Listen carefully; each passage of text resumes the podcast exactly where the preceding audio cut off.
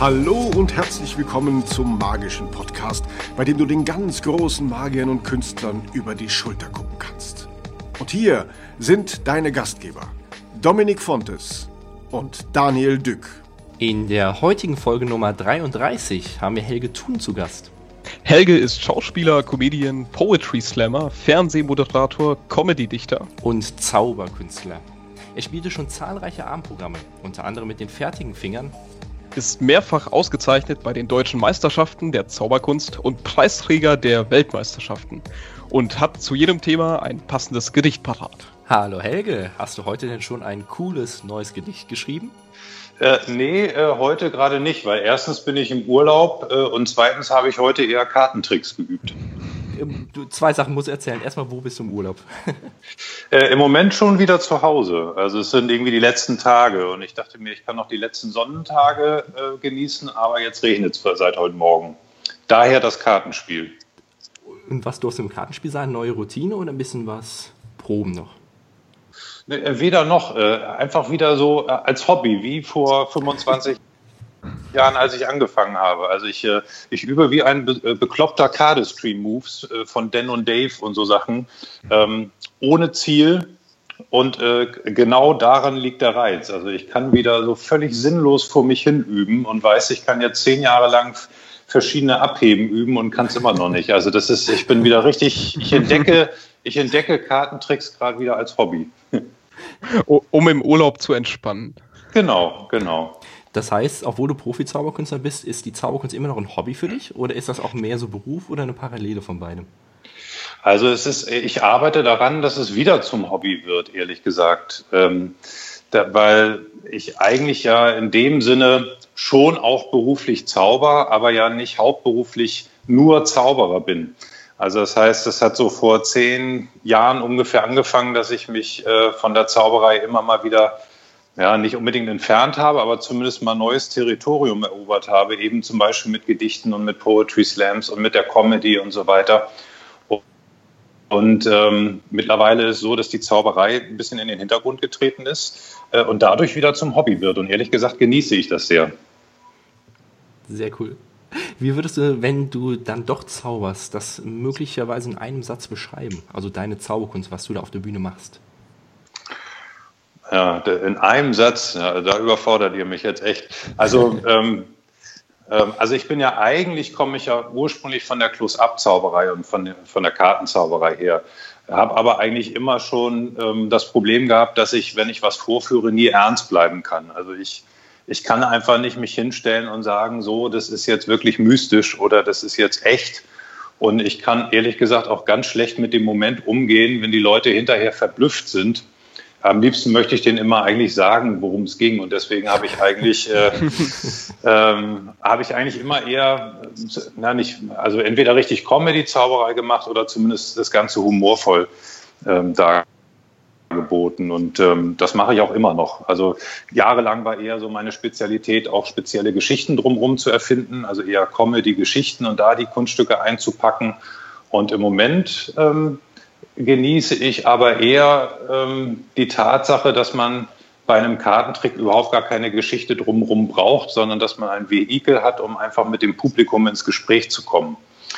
Ja, das ist ja das Tolle. Wenn ich irgendwie sieben Karten ziehen lasse und die wiederzufinden, habe ich sieben Möglichkeiten, Menschen im Publikum anzusprechen und von denen was zu erfahren.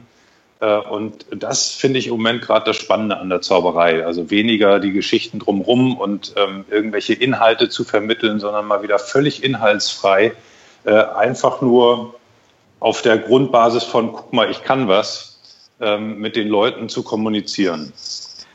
Machst du das auch professionell bei Engagements, also Tablehopping oder Bühnenshows? Oder ist das jetzt mehr so für dich im privaten Kreise, dieses neue Entdecken? Ähm, ne, Tablehopping mache ich schon seit 20 Jahren nicht mehr, ehrlich gesagt. Damit habe ich zwar angefangen, aber das wurde mir irgendwann zu anstrengend. Und ähm, ich habe sehr früh angefangen, abendfüllende Programme in Kleinkunsttheatern zu machen. Also, dass die Leute eben kommen, um das Ganze zu sehen. Und das war immer so eine Mischung aus Close-Up-Zauberei für einen größeren Rahmen und, ähm, und Bühnen- bzw. Stand-Up-Zauberei. Und so liefen eigentlich alle meine Programme ab. Und wenn ich heute irgendwo auftrete, Also sei es in einem abendfüllenden Comedy-Programm oder auch bei einem Firmenauftritt, dann baue ich immer auch wieder Kunststücke ein oder als einzelne Nummern. Aber ich habe jetzt lange kein reines Zauberprogramm mehr gemacht. Möchte ich aber wieder. Also deswegen ist auch gerade so dieses Interesse. Also ich habe mir vorgenommen, ungefähr jetzt in einem Jahr mal wieder eine Premiere zu machen mit einem Zauberprogramm, ähm, dass ich dann eigentlich mehr oder weniger nur für mich erstmal hier in der Gegend in kleinen Theatern spiele, um ja, äh, um eben das, was ich gerade gesagt habe, neu zu üben oder neu zu entdecken, weil darum geht es für mich eigentlich immer, wenn ich was Neues anfange. Also mich reizt eigentlich grundsätzlich das, was ich noch nicht richtig kann, aber von dem ich das Gefühl habe, das könnte ich wahrscheinlich können. Und ähm, sozusagen dieser Moment, wenn man nah dran ist, aber es noch nicht richtig kann, das finde ich eigentlich immer die spannendste Phase. Bist du dann auch lieber am praktischen Zaubern, als äh, die Theorie zu lesen? Also wenn jemand was Spannendes zur Theorie schreibt, dann lese ich das wahnsinnig gerne. Also, ähm, also mich interessiert weniger jetzt tausend neue Tricks oder so. Wie gesagt, das Schöne ist äh, jetzt bei diesen Cardistry-Moves, dass die ja eigentlich auch wirklich völlig sinnlos sind. Also wenn ich jetzt ein neues Kunststück wirklich einstudiert, dann denke ich mir meistens, warum soll ich jetzt dieses neue Kunststück machen? Ich habe doch schon genügend andere. Und so ging es mir auch bei... Ähm, bei vielen Kartengriffen. Also warum, ich habe irgendwann einfach mal kein Interesse gehabt, die 25. Palmage oder die 30. Volte noch zu üben, wenn ich sowieso weiß, ich werde die nie einsetzen, denn ich habe ja schon meine fünf oder sechs anderen, die ich, wenn, dann benutze. Und das heißt, da bin ich auch so ein bisschen in eine Sinnkrise reingeschlittert mit dem Zaubern. Und das Schöne eben an diesen Cardistry-Sachen ist, ich kann üben und üben und es ist nie so, dass man das Gefühl hat, ja, ich brauche es ja sowieso nicht, weil man braucht es ja eigentlich auch sowieso nicht. Ne? Das ist von vornherein klar. Es ist einfach nur um ähm, des Übens und der Schönheit willen. Müssen diese wichtigen Sachen perfekt einstudiert sein, die du dann tatsächlich benutzt? Ja, also das finde ich schon. Ähm, sag, mal, ich finde es immer ganz gut, wenn so ein Zaubertrick auch klappt. Ja, also jetzt mal. Oder äh, zumindest zum überwiegenden Teil. Ja, also ich, ich, ich finde es nicht schlimm, wenn man in einer Phase, wo was noch nicht ganz, ganz perfekt ist, ähm, äh, oder anders gesagt, wenn ich auf die Bühne gehe, ist immer ein Risiko da, dass irgendetwas zumindest anders läuft als geplant. Ähm, und in der Zauberei heißt das eben auch, es kann auch mal ein Trick schiefgehen. Ähm, aber die, die Frage ist halt, ob einem das selber was ausmacht. Aber wenn ich jetzt ein abendfüllendes Zauberprogramm angucke und jeder Trick geht schief, dann sollte man es vielleicht nochmal wieder üben. Ja. Wie bist du in der Improvisation, wenn etwas nicht mal klappen sollte? Naja, ich mache ja auch seit äh, ganz vielen langen Jahren auch Impro-Theater. Also ich habe mal angefangen mit 21 glaube ich, war das, äh, auch Theatersport zu spielen und das mache ich auch heute noch. Insofern ähm, ist das eigentlich für mich keine wirkliche Stresssituation. Ähm, ich gehe eigentlich immer auf die Bühne mit der Einstellung, ich gucke, was passiert und äh, versuche selber was zu erleben und im Moment zu sein und darauf zu reagieren. Ähm, natürlich habe ich einen Plan, auch gerade bei der Zauberei, wie es eigentlich sein soll. Aber wenn es anders kommt, dann kriege ich kein Blackout und stehe da und denke, oh, was soll ich jetzt machen? Sondern dann reagiere ich in dem Moment so, wie es sich am richtigsten anfühlt. Also von daher, jetzt könnte man sagen, ja, das ist Improvisieren, aber für mich ist es eigentlich nur Dasein und das machen und oder reagieren oder was mir in dem Moment einfällt. Und ich glaube, das ist das Hauptding beim Improvisieren, dass man, ähm, dass man im Moment ist. Ja, daher ja auch der, der Name geistesgegenwärtig. Ne? In dem Moment, wo man anfängt, sich das, das einem, äh, dass es Stress wird oder man drüber nachzudenken, was man da gerade macht, dann steht man schon neben sich und dann äh, wird das auch mit dem Improvisieren nichts. Kannst du das Impro-Theater auch empfehlen? Äh, auf jeden Fall. Ähm, ich, ich, kann mir zwar ehrlich gesagt nur noch ganz schwer auch Impro-Theater angucken, vor allem wenn es Amateurgruppen sind, aber ich kann mir auch ganz schwer äh, Amateur-Comedians oder Amateur-Zauberer angucken, weil ich eigentlich immer innerlich mitleide, wenn was nicht richtig, wenn ich merke, ah, da ist jemand, der weiß nicht, was er macht. Also ich bin, ich gucke mir wahnsinnig gerne Programme an von Menschen, die wissen, was sie machen, wo ich das Gefühl habe, ich bin in guten Händen als Zuschauer. Aber jetzt als Übung äh, auf jeden Fall. Also das ist, äh, ich, also ich glaube, dass ich mit dem, was ich auf der Bühne mache, egal ob Zauberei ist oder Gedicht oder Comedy, also zu 90 Prozent von dem zehre, was ich beim Theatersport, beim Impro-Theater gelernt habe. Wow.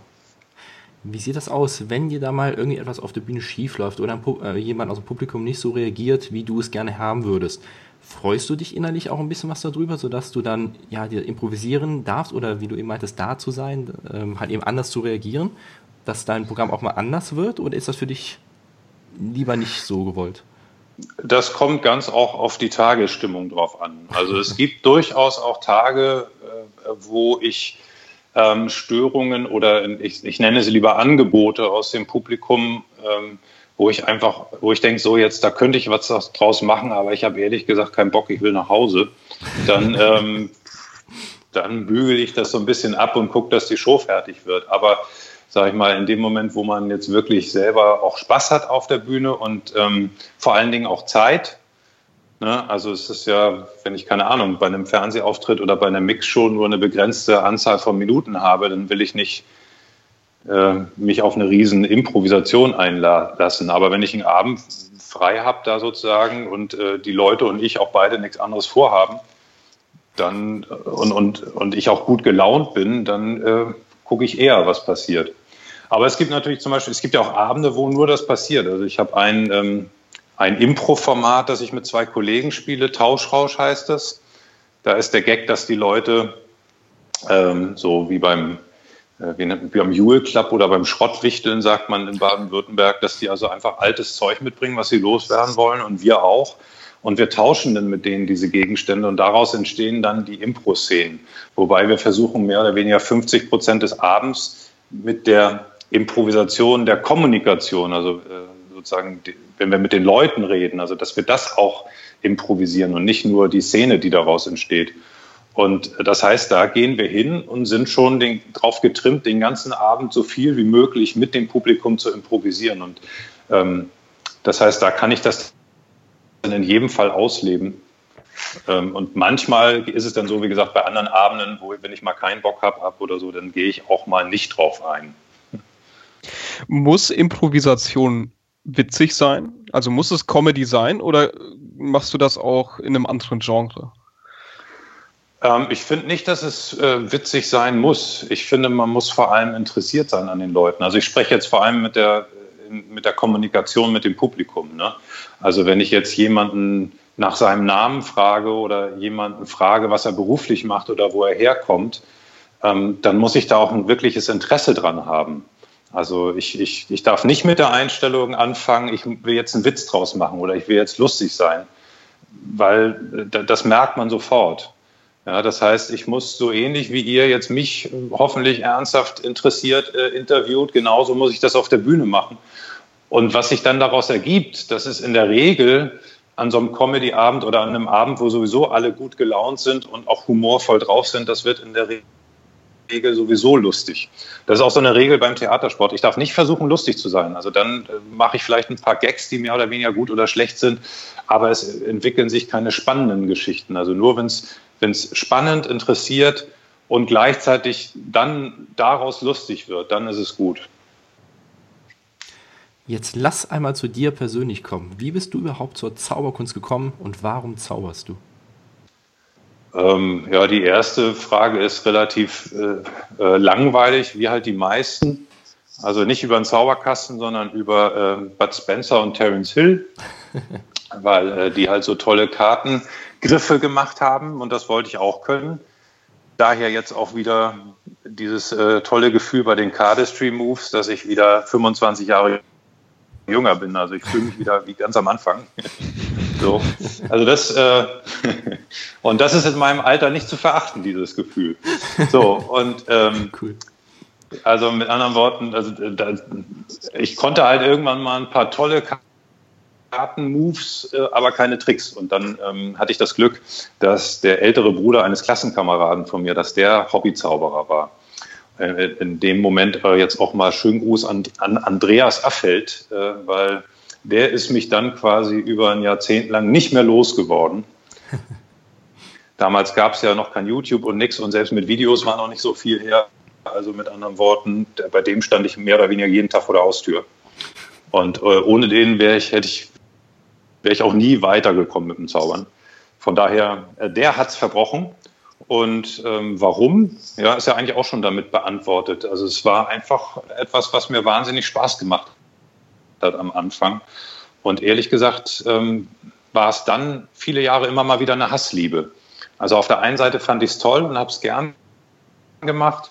Auf der anderen Seite habe ich aber auch, auch äh, durchaus Probleme gehabt mit der Kurzform. Also wie zum Beispiel, dass ich es einen komischen Moment finde, ähm, wenn die Leute verblüfft sind und man dann plötzlich ähm, in der Rolle des Zauberers gefangen ist.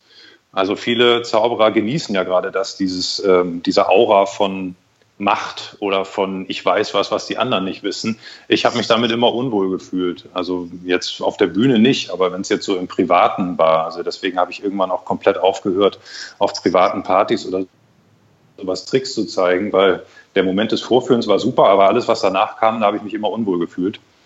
Also mit anderen Worten, ich finde es schon eine wahnsinnig interessante Kunstform, auch äh, sowohl die Methoden als auch die Effekte, als auch das, was es auslösen kann oder könnte. Aber ähm, ich, also äh, es, es deutet, deutet sich ja schon gerade an, ich habe mit vielen Dingen, die auch in der Zauberei passieren, gar nicht mal mit dem, was ich selber mache, große Probleme, beziehungsweise ich kann mir das teilweise einfach nicht angucken. So. Ist das einfach, weil du schon so lang in der Zauberszene drin bist, so professionell bist? Oder woran liegt das? Kannst du dir das begründen irgendwie? Nö, das war von Anfang an so. Ich habe immer Phasen gehabt, wo ich mich sehr viel mit Zauberei beschäftigt habe und dann wieder Phasen, wo ich mich da ziemlich entfernt habe von und äh, andere Dinge interessanter fand und dann wieder zur Zauberei zurückgekommen bin. So eine Phase, wie gesagt, gibt es jetzt gerade wieder, wo ich wieder anfange, da Interesse dran zu äh, entwickeln und weiterzumachen.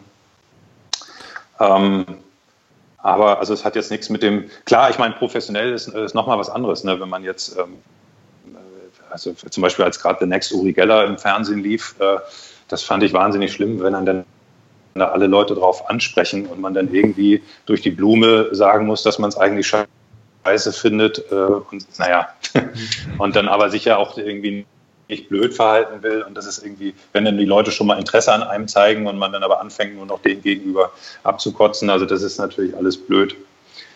Ja. Wie sind wir jetzt darauf gekommen? Genau. Komm, äh, also auf jeden Fall, ich finde es manchmal, ich fand es immer schwierig auch zu sagen als Beruf, ich bin Zauberer, wenn die Leute mich gefragt haben. Ich habe meistens gesagt Schauspieler oder Kabarettist mhm. oder so, da fühle ich mich irgendwie schon ein bisschen wohl damit, weil ja, also das ist, ähm, keine Ahnung, irgendwie, das ist ja genauso, wenn du jemanden im Zug fragst, und was machen sie beruflich, und der sagt, ja, ich bin Voodoo-Priester, das ist einfach erstmal ein bisschen, bisschen merkwürdige Grundlage für ein Gespräch. Ne? Das ist einfach, da ist keine normale menschliche Kommunikation möglich. Das steht dann einfach immer zwischen einem.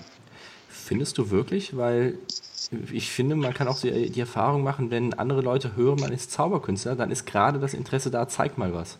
Und dann ist gerade auch das im Gespräch. Ja, wenn man auch gerne in der, wenn man in der Phase ist, wo man auch gerne Tricks zeigen möchte unter allen Umständen, dann ist das ja auch super. Ähm, aber es, ich finde, wenn man das irgendwann mal beruflich macht oder, oder einfach sehr lange macht schon, äh, mich hat es einfach irgendwann gestört, dass man nur noch darüber definiert wird, auch als Mensch. Hm, ja, also wenn ich irgendwo hinkomme und ähm, engagiert bin als Zauberer und da auftrete in der Öffentlichkeit, habe ich überhaupt gar keine Probleme damit. Also dann äh, mache ich das gerne und freue mich da auch, das machen zu können. Aber wenn ich in einem privaten Umfeld da bin, wo ich als Helga, als Mensch da bin und dann kommt das Gespräch auf die Zauberei, dann geht es nur noch ums Zaubern und nicht mehr um andere Meinungen oder Interessen, die man hat oder ähm, ja, also man will sich ja auch mal von Mensch zu Mensch über allgemeine Dinge oder über Politik oder über äh, den Weltfrieden oder Religion oder ich weiß es nicht unterhalten, den Sinn des Lebens und nicht einfach nur, äh, guck mal, was ich noch kann. Auf jeden Fall. Du hast gerade schon. Also das, das, das, das, klang jetzt, als ob ihr noch nicht so in der Phase seid. ja, ich komme drauf an. Nee, aber das ist was ihr, ihr, ihr, dürft das, ihr dürft das gerne noch eine Zeit lang genießen mit dem, mit dem aufgefordert werden. Ich finde es vor allem sehr schön, dass du das mit den Phasen so gesagt hast. Mal ist die Zauberkunst sehr groß, mal sehr wenig, weil genau das kenne ich auch, aber habe es noch von keinem anderen gehört. Deswegen finde ich gut, dass du es genauso gesagt hast. Ja, ich bewundere Menschen wie, wie Juan Tamariz oder, oder andere, die ein Leben lang ähm, scheinbar also äh, ohne auch, dass das irgendwie abnimmt, eine Begeisterung für ein und dieselbe Sache haben und das die ganze Zeit hochhalten können. Das äh, würde ich auch gerne. Also wenn ich das äh, könnte, dann würde ich das wahrscheinlich auch seit 25 oder 30 Jahren, ich habe aufgehört zu zählen, äh, machen. Aber was ich am Anfang schon meinte, ich finde immer dann am spannendsten eine Phase, wenn man sich äh, gerade in dem Moment befindet, wo man irgendwas noch nicht so ganz kann, aber schon mhm. merkt, man ist schon nah dran. Und für mich kam jetzt, kam mit allen Dingen in meinem Leben, aber eben auch mit der Zauberei immer wieder die Phase, wo ich das Gefühl hatte, jetzt entwickelt sich gerade nichts weiter. Also ich, ich, vor 15 Jahren war ich an der Stelle, wo ich dachte, ja, ich könnte jetzt noch das nächste abendfüllende Programm machen und nochmal das nächste abendfüllende Programm. Und das wäre auch schon immer was Neues. Aber ich hätte das Gefühl, für mich innerlich, künstlerisch auf der Stelle zu treten. Also da entwickelt sich nicht was grundsätzlich Neues. Jetzt, jetzt habe ich kapiert, wie es läuft und das könnte ich jetzt nochmal reproduzieren in neuen Varianten. Und da wird es dann langweilig und da kriege ich dann regelmäßig Sinnkrisen mit dem, was ich mache. Und ähm, ja, und das sind dann immer die Phasen, wo ich anfange, mich für andere Dinge zu interessieren. Machst du dann tatsächlich einfach einen Cut und gehst auf etwas anderes, dass du dich ja auf etwas anderes fokussierst?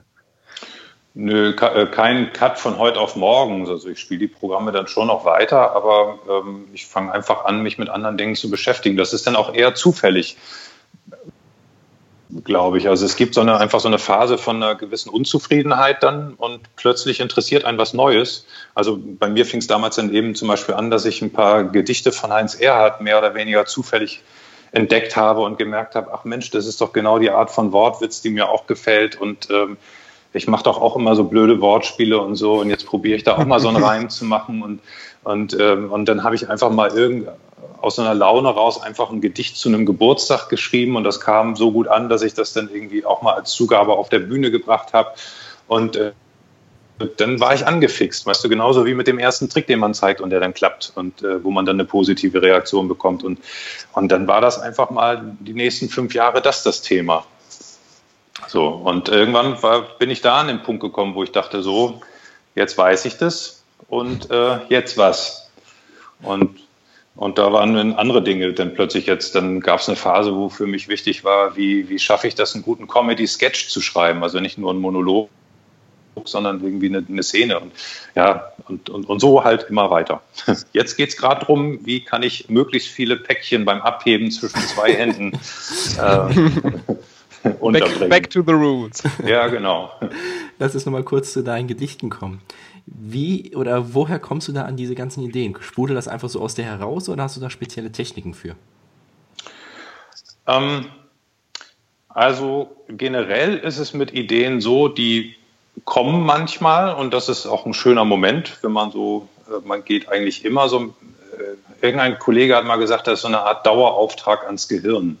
Und das fand ich eine gute Formulierung. Also man, ich bin jetzt nicht permanent auf der Suche nach Ideen, aber natürlich gehe ich mit dem Blick des Comedians oder des Zauberers durch die Welt. Also ähnlich wie der Zauberer durch, ein, ähm, äh, durch, durch den Baumarkt geht und nicht guckt, ah, welche Säge kann er brauchen, um, um, um sein neuestes äh, Gartenhaus zu bauen, sondern kennt ihr ja auch, äh, jeder Zauberer ist immer auf der Suche, ach, da ist ein kleines Schächtelchen, was könnte ich darin erscheinen lassen? Und so ähnlich, so ähnlich ist das eben auch bei, der, bei den Gedichten oder bei der Zauberei, äh, äh, bei der Comedy. Das heißt, man geht irgendwie rum und dann fallen einem absurde Situationen auf oder man denkt plötzlich, ah, warte mal, das wäre doch ein gutes Thema für einen Sketch oder so. Das heißt, das läuft immer im Hintergrund mit. Aber äh, ansonsten, wenn ich weiß, ich muss jetzt ähm, bis dann und dann haben wir Premiere und ich muss ein neues Programm fertig geschrieben haben oder ich muss äh, zu dem und dem Termin ein, ähm, Sketch zu einem aktuellen Thema haben, dann setze ich mich einfach hin und sage, und dann ist das Arbeit. Dann weiß ich so, heute muss ich äh, zu dem und dem Thema was schreiben und dann fange ich an, äh, mich damit zu beschäftigen und zu recherchieren und mit mir selber zu brainstormen und erste Ideen in den Computer zu hacken. Und äh, wenn man einfach dran bleibt und konzentriert arbeitet und selbst wenn man überhaupt gar keinen Geistesblitz hat oder gar keine tolle Idee am Anfang, nach ein oder zwei Stunden steht meistens was da, was man gebrauchen kann. Ja. Wie, wie gehst du mit den spontanen Ideen um? Schreibst du die sofort auf? Machst du ein Memo? Wie gehst du damit um? Ähm, Mal so, mal so. Also ich glaube, ich habe ganz viel auch Ideen manchmal, die ich dann auch wieder vergesse, weil ich sie mir nicht notiert habe, aber dann war es wahrscheinlich auch nicht so wichtig. Oder wenn es einfach nur eine kleine blöde Idee ist, dann poste ich die vielleicht mal auf Facebook oder so. Und, ähm, und äh, wenn ich das Gefühl habe, ah, da ist wirklich eine Idee für einen ganzen Sketch oder für einen ganzen, ganzen Monolog oder ein Gedicht oder was, da kann man wirklich was draus machen, was ein bisschen mehr Bestand hat, dann schreibe ich mir die Idee auf oder am besten noch, ich setze mich gleich hin und versuche was dazu zu schreiben. Aber ich habe durchaus auch so eine Art, also ich, ich konnte nie mit Notizbüchern arbeiten, ich habe das meistens im Handy oder im Computer irgendwo unter Ideen und vergesse es dann wieder. Und äh, alle zwei, drei Jahre gucke ich dann mal durch, was ich in den letzten Jahren so notiert habe. Und meistens sind dann so zwei, drei Sachen dabei, wo ich denke, ah ja, da lohnt sich jetzt mal. Und dann, dann habe ich halt schon mal einen Grundstock, an dem ich arbeiten kann. Du hast ja auch ein Buch zu diesem Thema veröffentlicht, mit vielen Gedichten drin, beziehungsweise auch mit Sketchen. Also nur zu empfehlen. Mhm. Wirklich richtig, richtig gute Dinge sind da drin. Für alle, die es noch nicht von den Podcast-Hörern haben, wir nehmen den Link gerne zu Amazon auch mit rein. die Podcast ja, das freut mich. Ja, das ist sehr schön. Ist wirklich super. Also ähm, ich habe das schon vor ein paar Jahren mir gekauft und ich war mhm. wirklich geflecht davon. Sehr unterhaltsam. Toll. Wie war das bei dir? Ähm, ist das so deine ähm, Sammlung an Gedichten oder ist da noch viel, viel mehr? Weil das hat ja auch schon ein paar hundert Seiten. Ja, also das war eher die ähm, Frage, was wählt man aus? Also es gibt ja auch viele Sketche, die wir gemacht haben, die halt auf der Bühne lustig sind, aber die jetzt beim Lesen überhaupt nicht interessant sind. Ähm, weil, weil es zum Beispiel von einer Figur, die man spielt, lebt oder von, vom Timing oder der Situationskomik. Und, äh, und andere Sachen lesen sich halt besser. Also deswegen sind in dem Buch auch sehr viel gereimte Sachen bei oder ähm, viele Dinge, die, die so rein wortverspielt sind.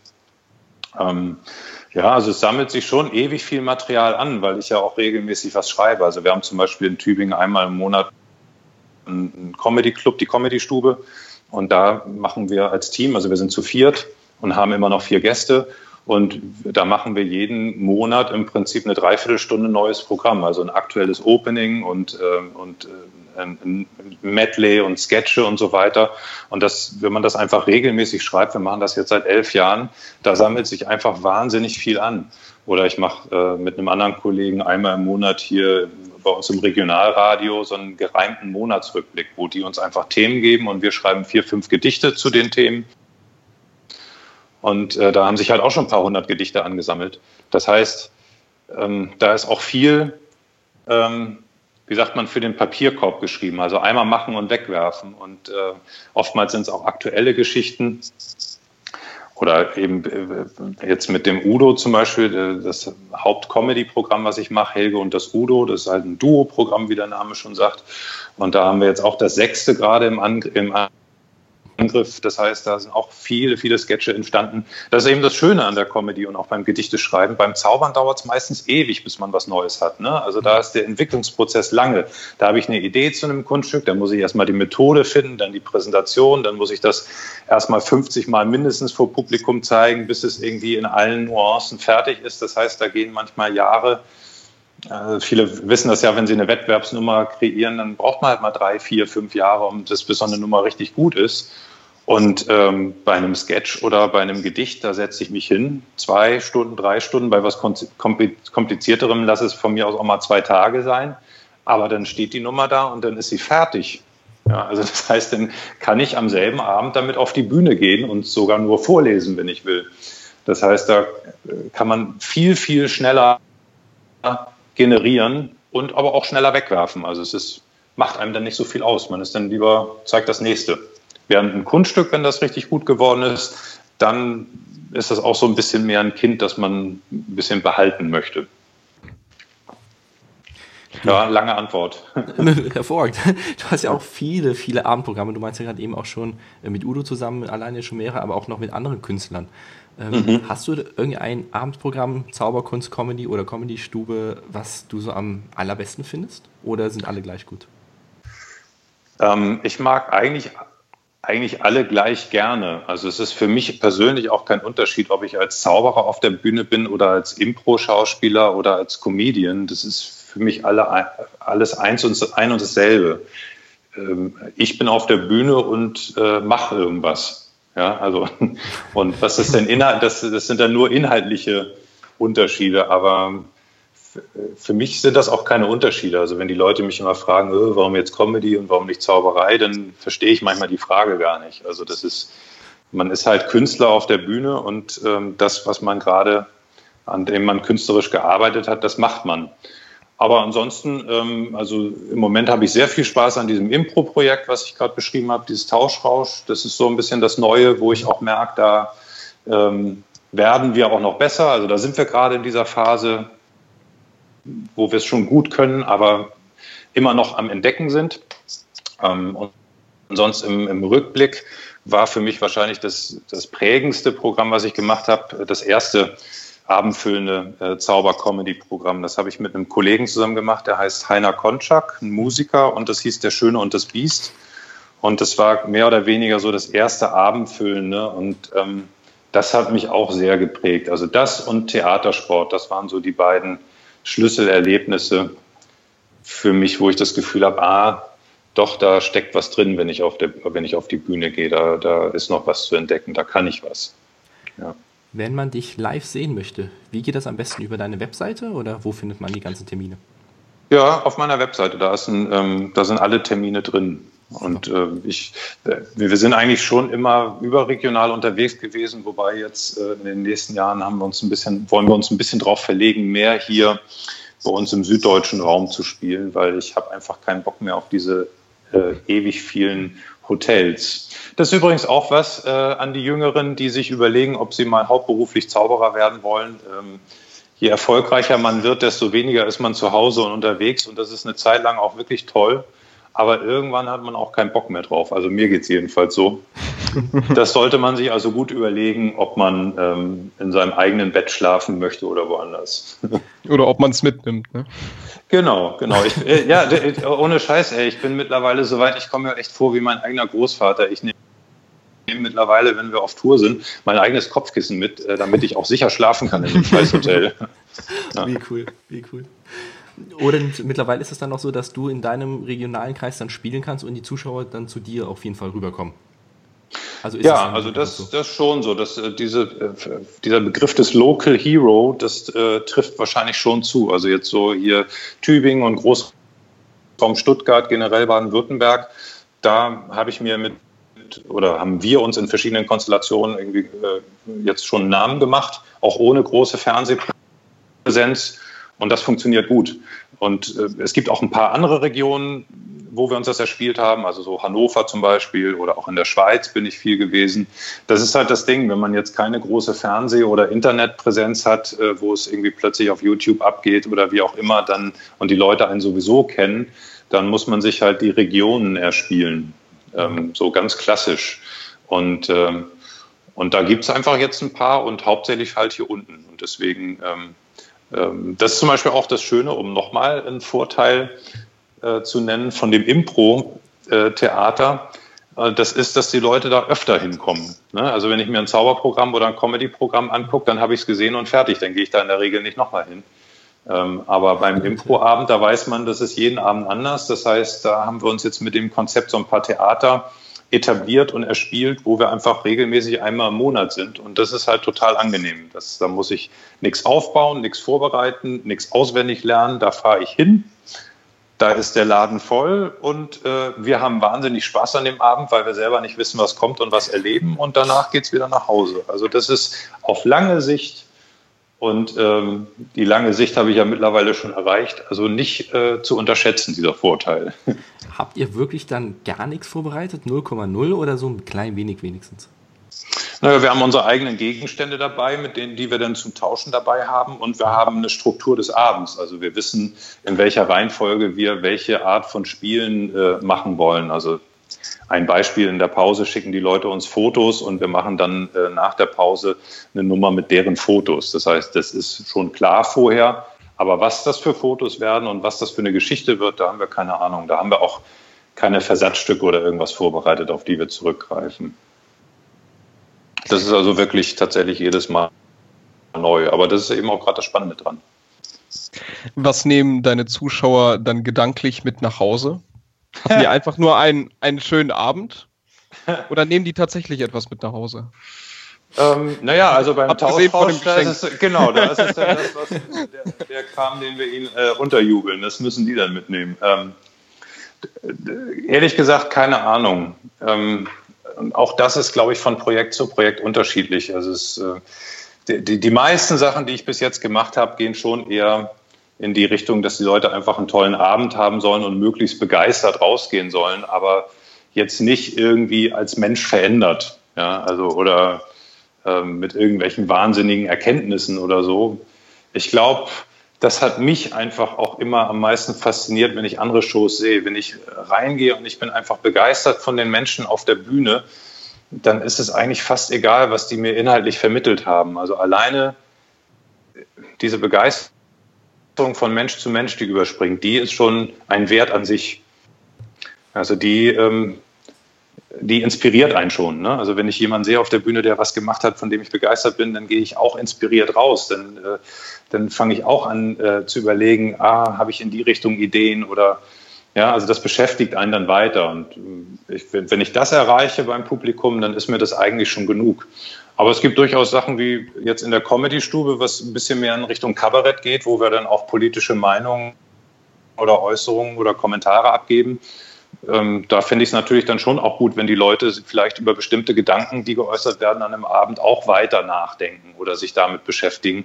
Aber inwieweit das wirklich passiert, kann ich überhaupt nicht beurteilen und ja, ist vielleicht auch der falsche Ansatz, dass, dass, dass ich, man sollte sich nicht der Illusion hingeben, dass man wirklich äh, wahnsinnig viel in anderen Menschen verändern kann und ob das auch wirklich eine gute Idee ist. Also warum, wer bin ich, dass ich mir anmaße, jemand anders zu verändern?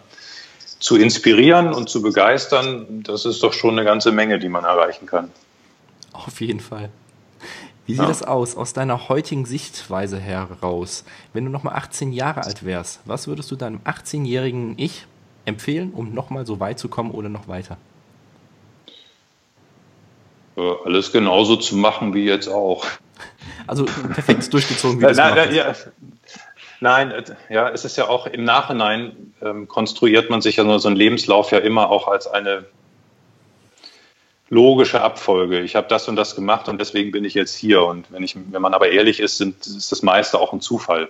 Mhm. Also, dass ich irgendwie im Theater gelandet bin oder überhaupt beim Theatersport ist ein absoluter Zufall. Das war halt zufällig gerade hier in Tübingen, wo ich angefangen habe zu studieren da gab es halt eine Theatersportgruppe und die hat sich selbstständig gemacht und hat neue Leute gesucht. Und zufällig habe ich gerade in dem Moment äh, Studententheater gemacht und hatte einen Kontakt zu jemandem, der dazu Kontakt hatte. Und also das, äh, wie viele Zufälle da mitgespielt haben im Leben, das ist, kann man gar nicht aufzählen.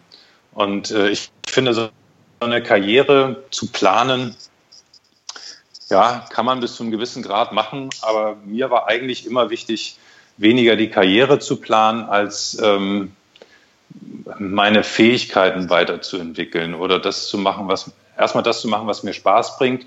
Und ähm, ja, und wie gesagt, wenn ich noch kein, ein Gedicht schreiben konnte, und aber wollte ich halt jetzt Gedichte schreiben können. Ne? Und wenn, als ich noch nicht improvisieren konnte, da wollte ich das können.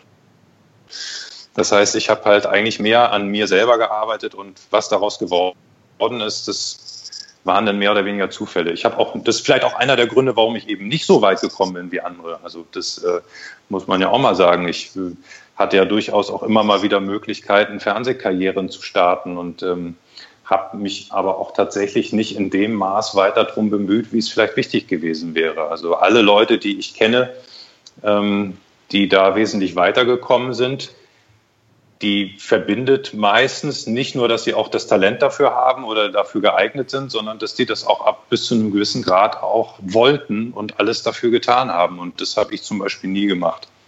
Im Gegenteil, ich war, war immer so ein bisschen eher ein Erfolgsverweigerer. Aber es hat auch ja. funktioniert. Ja, ich kann gut davon leben und äh, ich habe Spaß, ähm, beziehungsweise ich bin zufrieden mit dem, was ich mache und mit mir selber. Und ich finde, das ist in dem Beruf schon was, was man, äh, ja, wo man nachstreben sollte. Ich hatte immer Angst, als ich 18 war, habe ich auch wirklich erstmal angefangen zu studieren und nicht gleich, bin nicht gleich Profizauberer geworden, weil meine größte Angst damals war, dass ich irgendwann mal mit 60 äh, als Provinzprofi rumtingel und keinen Bock mehr habe auf das, was ich mache, aber auch nichts anderes machen kann, weil ich nichts anderes gelernt habe. Und deswegen war ich immer auch darauf bedacht, viele Sachen zu machen. Dass ich, wenn mir irgendwo langweilig wird oder ich eine Sinnkrise kriege, dass ich immer auch noch was anderes machen kann. Was hast du studiert? Germanistik und Anglistik.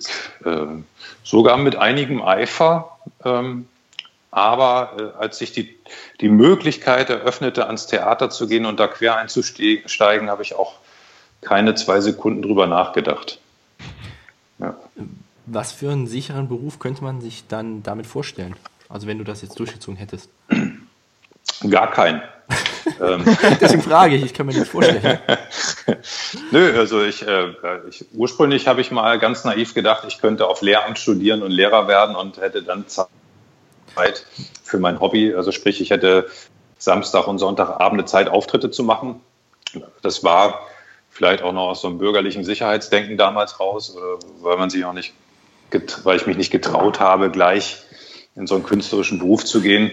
Aber ähm, das, ich weiß auch nicht, dass ich, seit ich das beruflich mache, habe ich nie Zukunftsängste gehabt, ehrlich gesagt.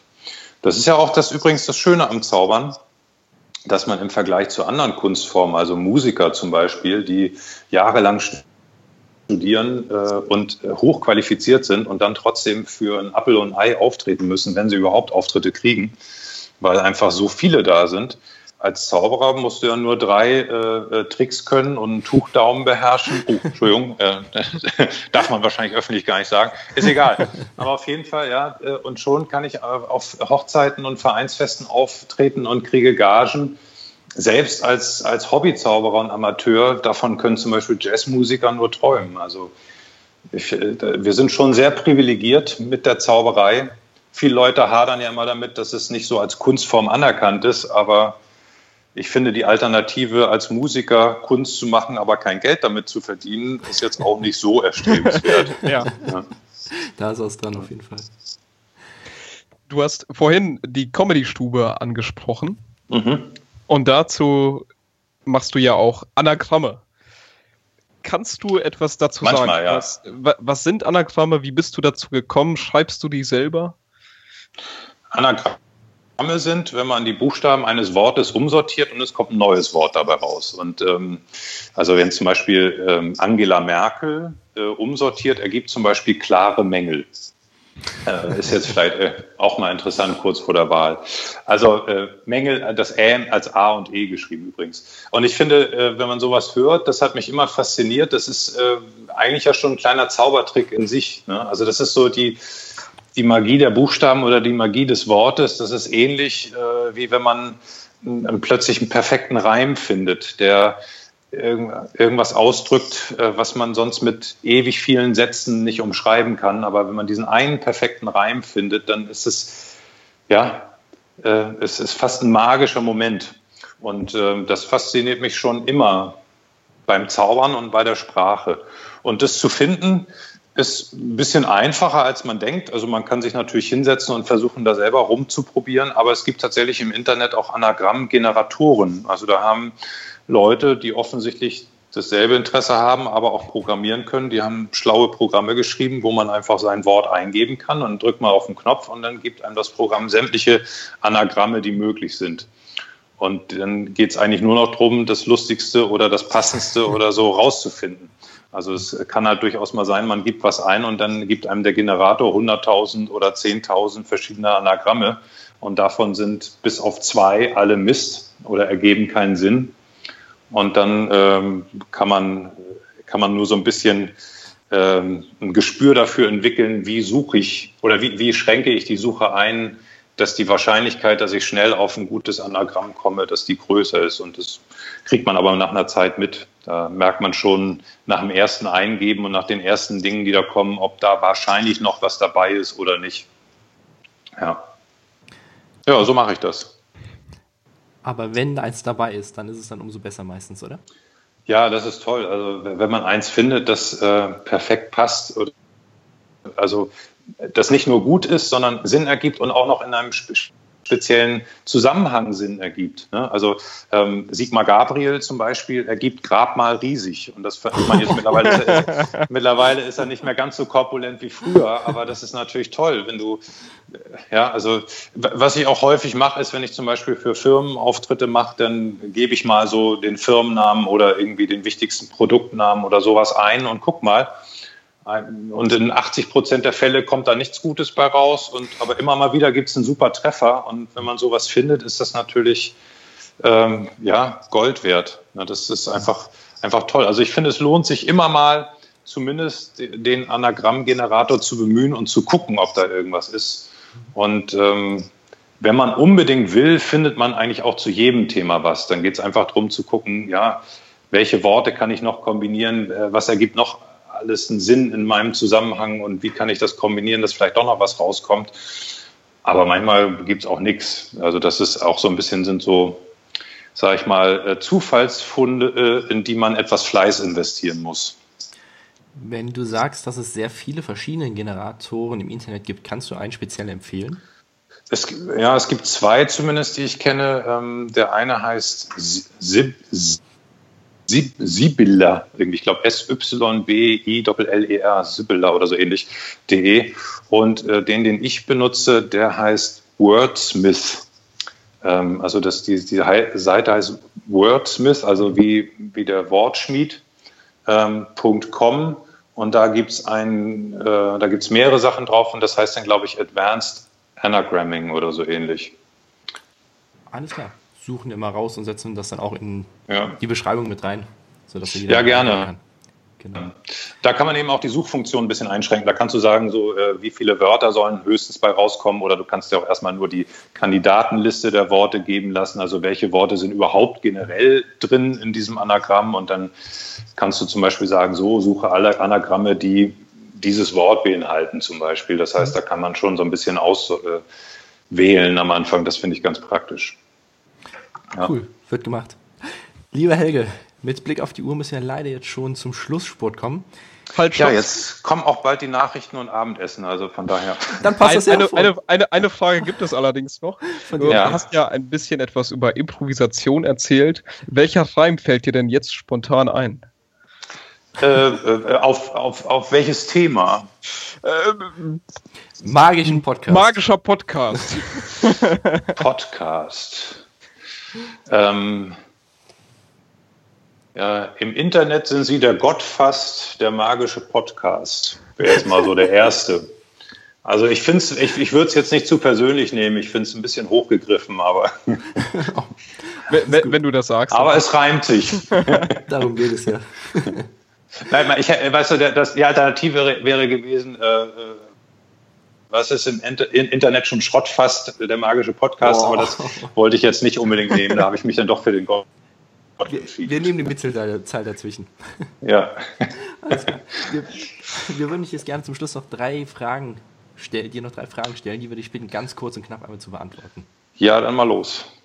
Gibt es einen Ratschlag, den du jedem mitgeben kannst, der sich mit der Zauberkunst beschäftigt?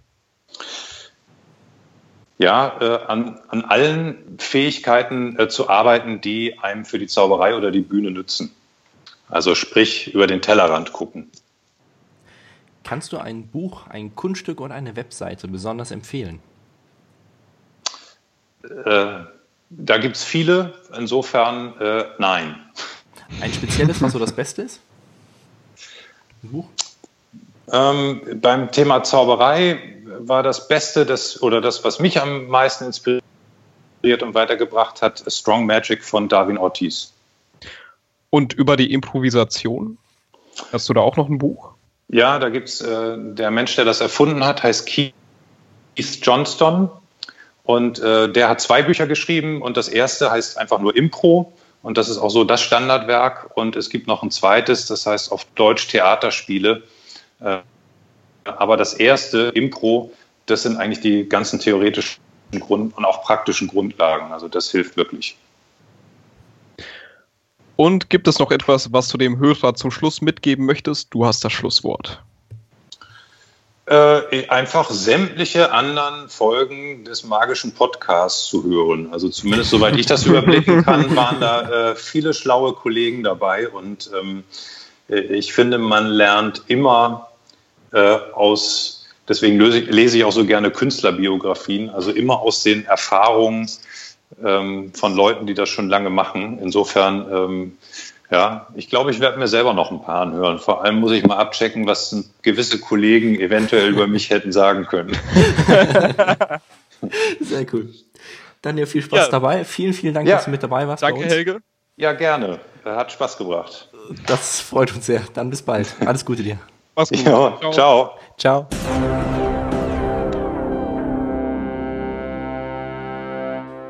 Der Podcast ist schon vorbei. Das war es mit der Zauberei. Mit Helge war es interessant. Und insgesamt gar nicht angespannt. Wie er verschwand. Ganz charmant. Ciao und wie versprochen. Bis in zwei Wochen. Wir haben jetzt auch mal ein bisschen was improvisiert, etwas zu dichten. Aber wenn ihr noch viel professionellere Gedichte und Späße auf der Bühne sehen wollt, müsst ihr unbedingt zu Helge in sein Programm gehen. Wir haben ihn beide schon live gesehen, sehr zu empfehlen. Den Link dazu findet ihr hier auf YouTube und auf iTunes in den Podcast-Beschreibungen. Und dort findet ihr auch den Link zu seinem Buch. Haben wir beide auch im Bücherschrank. Ihr seht, wir gucken gerne oder hören gerne von ihm. Und ja, wie gesagt, wir können es euch sehr gerne empfehlen. Guckt rein, ist jeweils in den Shownotes drin. Ihr könnt auch heute ganz spontan sein und uns auf iTunes eine 5-Sterne-Bewertung geben. Viel Spaß euch noch und bis dahin. Bis bald. Ciao. Ciao.